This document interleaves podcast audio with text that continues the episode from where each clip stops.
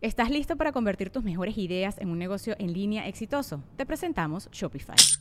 Tal vez no lo sabías, pero nuestro podcast More Than Mamis es un negocio y lo empezamos por supuesto para desahogarnos y hablar sobre la maternidad, no para convertirnos en expertas de ventas y del e-commerce. Así que sí, necesitábamos ayuda para vender nuestro merch y poner en marcha nuestra tienda. ¿Y cómo suena con Shopify? Llegó otra venta. Shopify es la plataforma de comercio que está revolucionando millones de negocios en todo el mundo. Ya seas un emprendedor desde tu casa o desde donde sea, Shopify es la única herramienta que necesitas para iniciar, administrar y hacer crecer tu negocio sin dificultades. Con Shopify puedo gestionar pedidos, envíos y pagos desde cualquier lugar, brindándote toda la información y estadísticas de tus ventas al detalle. Regístrate para un periodo de prueba con tan solo un dólar al mes en shopify.com barra sonoro, todo en minúsculas. Ve a shopify.com barra sonoro para llevar tu negocio al siguiente nivel. Shopify.com barra sonoro. Welcome to the Listening Time Podcast. I'm Connor with polyglossa.com, and you're listening to episode six of the Listening Time Podcast. For those of you who are listening for the first time, welcome. I'm happy to have you here. This podcast is for English learners who want to improve their listening comprehension. So, if you are at a level where you can understand a lot of English and you can understand me right now, but you can't quite understand native speakers who are speaking fast at full speed with each other, this podcast is perfect for you. This podcast is designed for learners who need to advance their listening skills to a high level so that they can eventually understand real native fast speech. So, welcome. In this podcast, I talk about different topics each time, and I speak naturally and I don't read a script. So I'm not reading anything as I speak. I'm just saying the words as they come to my mind. And so you're listening to natural English. And I, of course, speak a little bit more slowly and a little bit more clearly than English speakers normally do. But I'm using all the normal phrases and words and expressions that I normally use when I'm talking normally. So the transcript to each episode is also available. So you can read the transcript as you're listening to help you understand if you need help understanding certain words or phrases. So make sure to uh, access the transcript if you need it. So, in today's episode, I'm going to talk about my road trip through Mexico. A road trip is a trip that you take by car. Instead of flying, you drive, and it takes a lot longer to reach the final destination. So, I just recently got back from a road trip and so I thought I would talk about that for today's podcast. Also, before we start, remember to check out our $1 listening practice seminars at polyglossa.com if you need help with your listening and you want to improve your comprehension more. Also, uh, please share this podcast with anyone who might find it useful.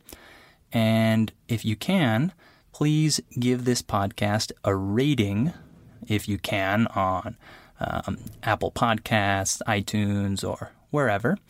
And if you could, it would be awesome if you could write a short review of this podcast. Just write a short comment um, and tell the world what you think about the Listening Time podcast.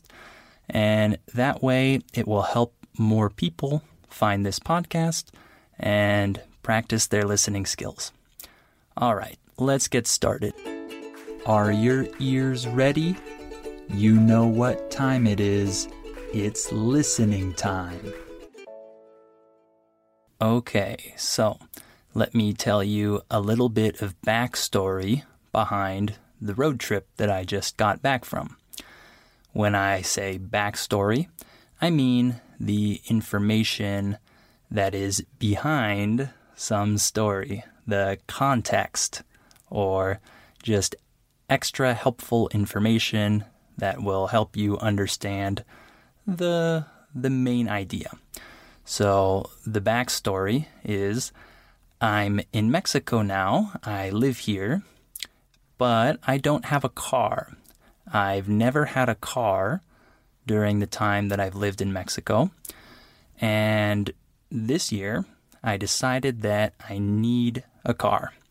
So, uh, conveniently, I already have a car, but it's in the US. It, or it was in the US. It was in San Diego, which is where I'm from.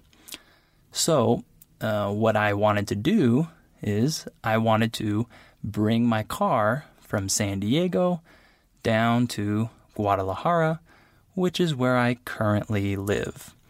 So, in order to do this, I first flew up to San Diego and I obviously spent some time with my family there and uh, hung out with them. And then after that, on the last day, my wife and my sister in law flew from Guadalajara to Tijuana. Tijuana is the city which is right on the border with the United States and San Diego. If you're not aware of the geography of the US or Mexico, in the southwest corner of the United States is the city of San Diego.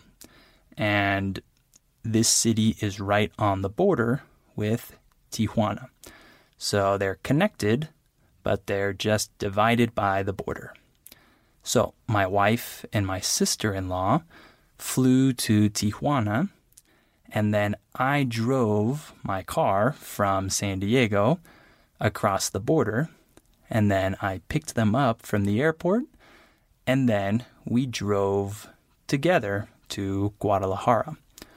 So, uh, one extra piece of background information is that I had to do the process of importing my car from the US to Mexico.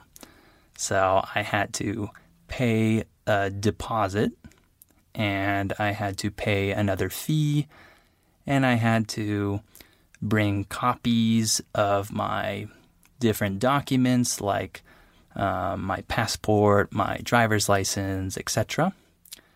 And I had to wait in line at the government office in Tijuana. And then I finally got my permit to import my car into Mexico. So I had to do that first because if you're planning on staying for a long time with your car in Mexico, you have to import it, right?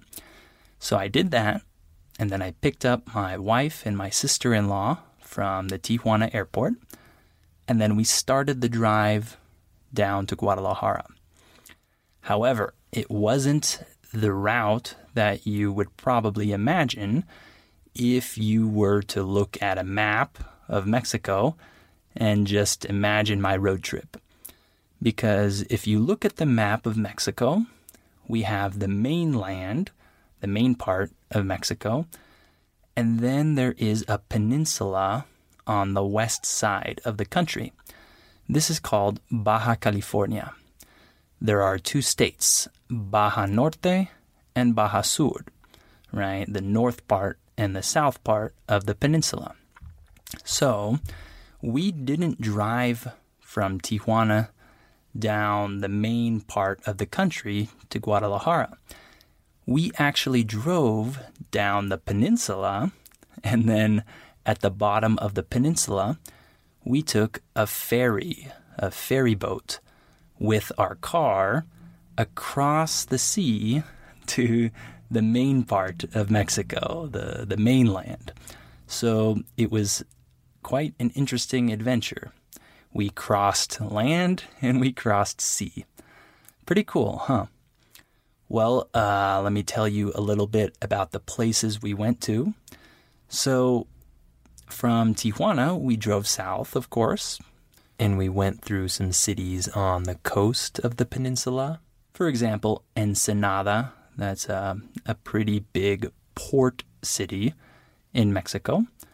Uh, a port city is just a city on the coast where boats and ships come and go.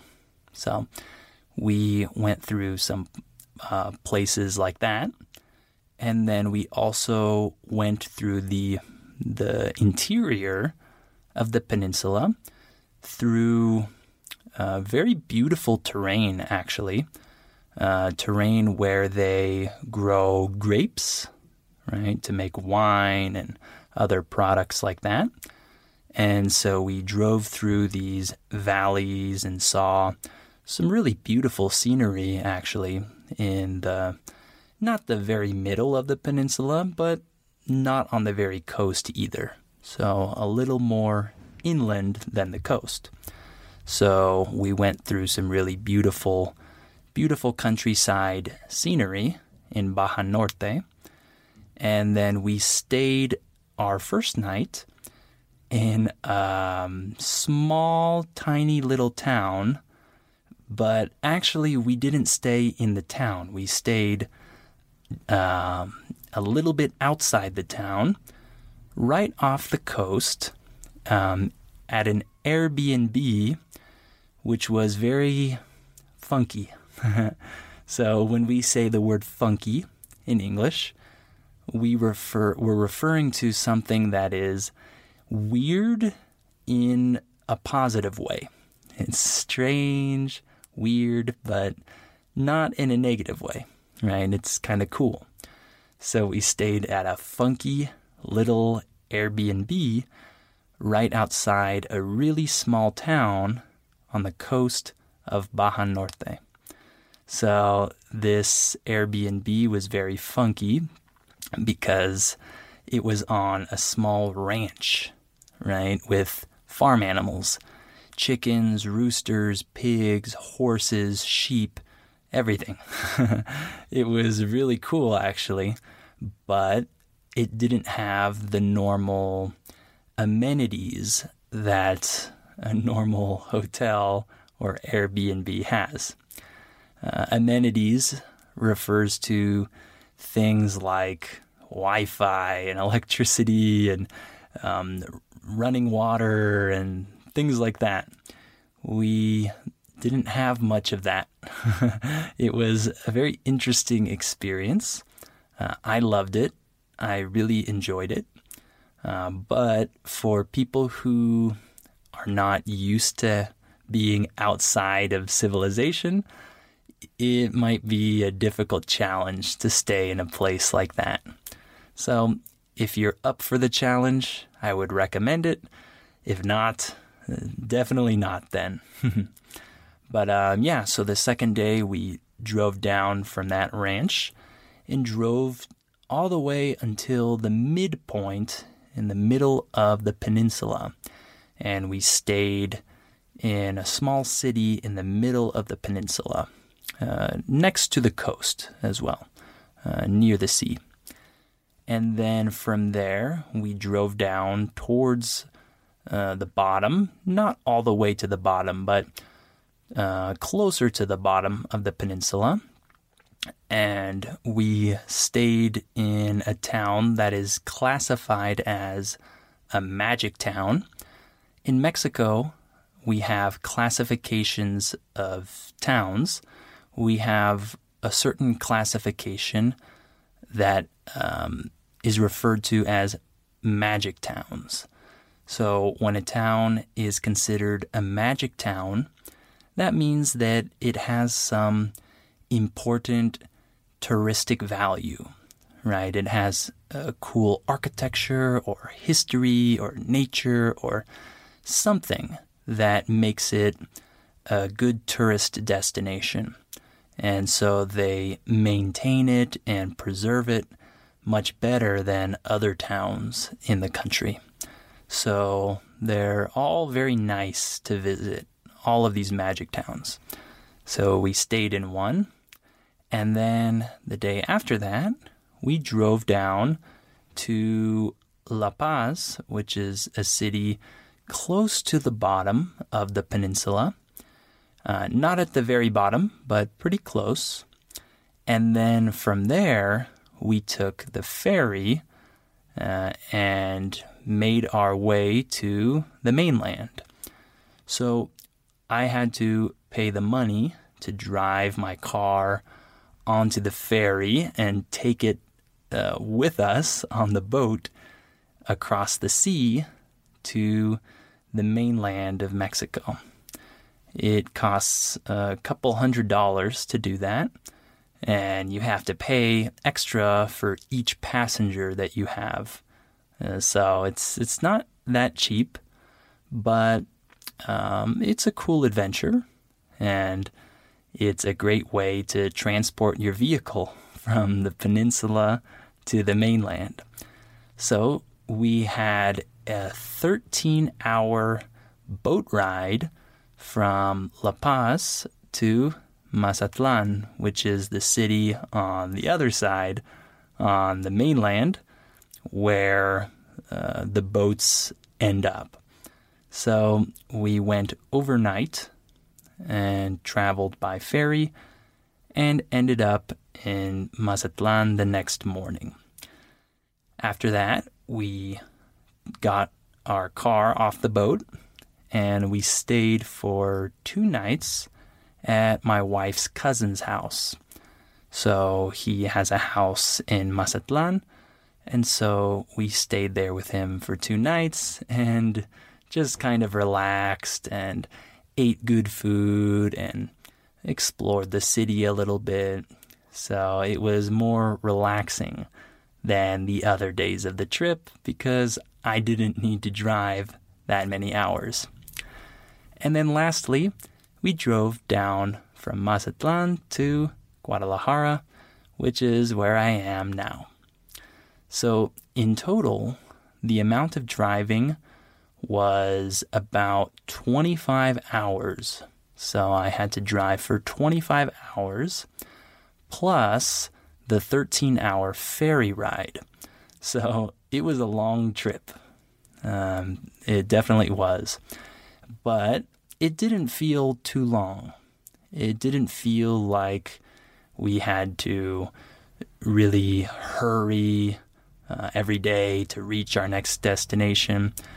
I feel like we were able to plan well and it wasn't too hard.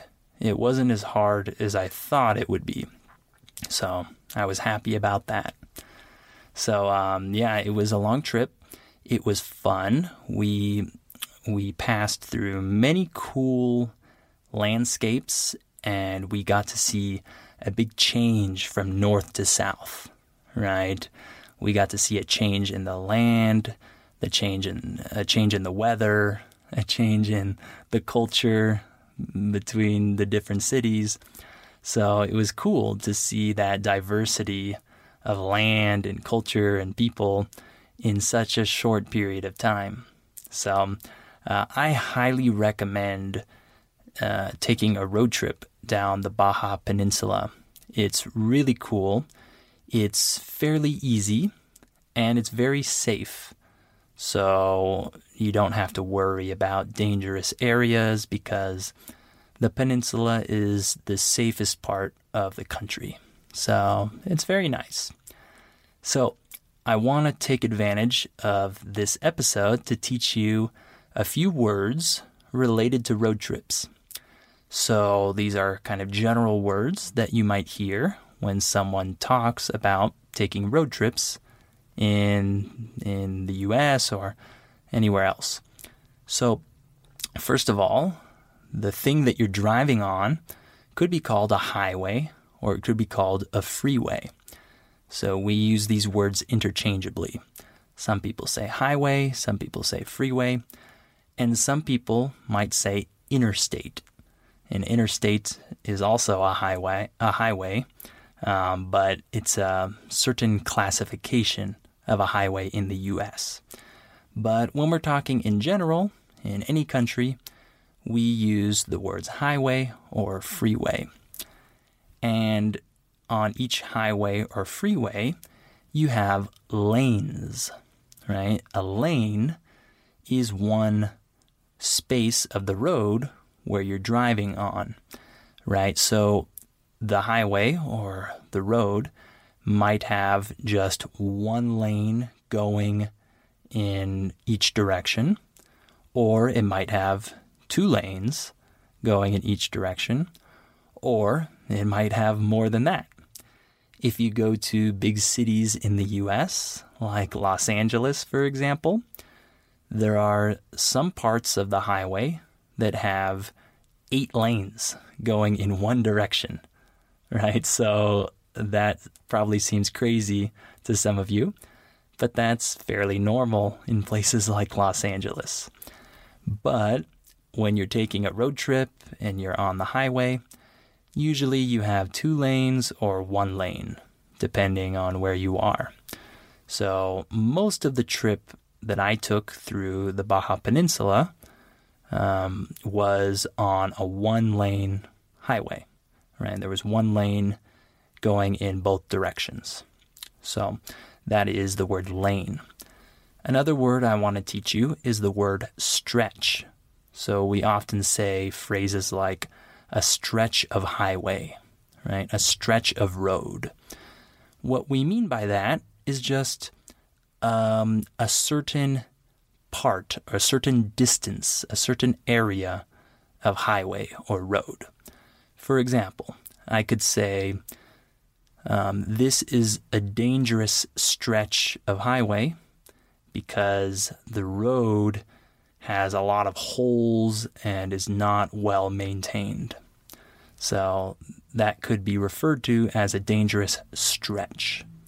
So a stretch just refers to a certain distance, a certain part of the highway. Uh, a couple other words speed limit. The word speed limit, or the phrase speed limit, refers to the maximum uh, speed that you can drive on a given stretch of road. So if the sign says 70 miles per hour, that means that the speed limit is 70 miles per hour. Or if it says 45, that means the speed limit is 45 miles per hour. So this is the speed limit. Um, another word that's important for road uh, road trips is diner. A diner is an American style restaurant that sells like breakfast food and comfort food, you know, like food that makes you feel good. Hamburgers and pancakes and grilled cheese sandwiches and things like that. So, these traditional American restaurants are called diners. And the reason why I'm including that word here is because when you take road trips in the US, you see many diners on the side of the highway. These are very common throughout the country, especially when you're taking road trips. You see many diners. This is one of my favorite parts of taking road trips is stopping at these diners and eating good food. Uh, lastly, we have the phrases truck stop and rest stop. A truck stop is a designated place where big trucks can stop and rest, and the drivers can eat a meal and and um, just relax. So we have many truck stops along highways in the U.S. where anyone really can stop and eat a meal. Uh, but specifically, we have designated stops for trucks. And then the other phrase is rest stop. A rest stop is a place along an American highway where anyone can stop their car and rest, stretch their legs, take a break, and just um, stop driving for for a while. Uh, I always stop at many rest stops when I'm taking road trips in the U.S. because these rest stops are often located in beautiful places. They often have a nice view, or they have a nice park there. Um, there's oftentimes beautiful nature where these rest stops are. So I like to stop there, relax, enjoy the view, and then continue on with the road trip. Okay, so we're about done for today. Uh, I hope you enjoyed listening to this episode and uh, hearing about my recent road trip. Uh, hopefully, this inspires you to take a road trip soon, and then you'll be able to uh, practice with these vocabulary words that I just taught you, um, especially if you're taking a road trip in the US. So, also remember to sign up for our $1 listening practice seminars at polyglossa.com. And remember to rate and review this podcast if you can, and share it with as many people as you can to help them practice their listening as well. So, thank you for tuning in to this episode, and I hope you'll come back for episode seven of the Listening Time podcast.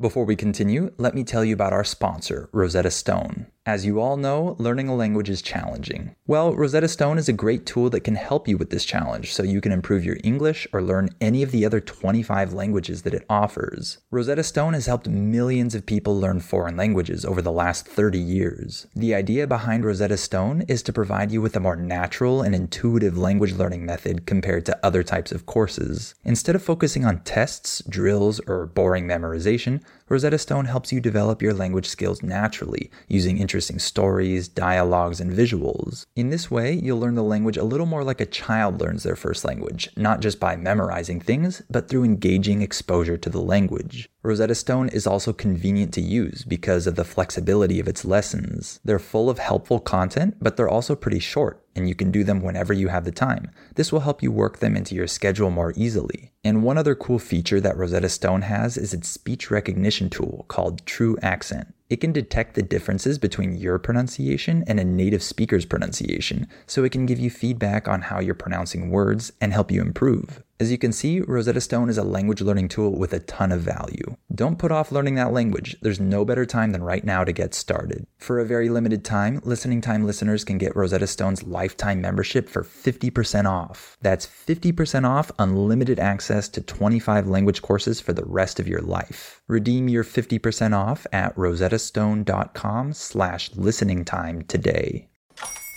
Hola, buenos días, mi pana. Buenos días, bienvenido a Sherwin Williams. ¡Ey! ¿Qué onda, compadre? ¿Qué onda? Ya tengo lista la pintura que ordenaste en el ProPlus app. Con más de 6.000 representantes en nuestras tiendas listos para atenderte en tu idioma y beneficios para contratistas que encontrarás en aliadopro.com. En Sherwin Williams somos el aliado del PRO. Judy was boring. Hello. Then Judy discovered ChumbaCasino.com. It's my little escape. Now Judy's the life of the party. Oh, baby, Mama's bringing home the bacon. Whoa, take it easy, Judy. The Chumba life is for everybody. So go to ChumbaCasino.com and play over 100 casino style games. Join today and play for free for your chance to redeem some serious prizes. chumba ChumbaCasino.com. No purchase necessary. Void where prohibited by law. 18 plus terms and conditions apply. See website for details.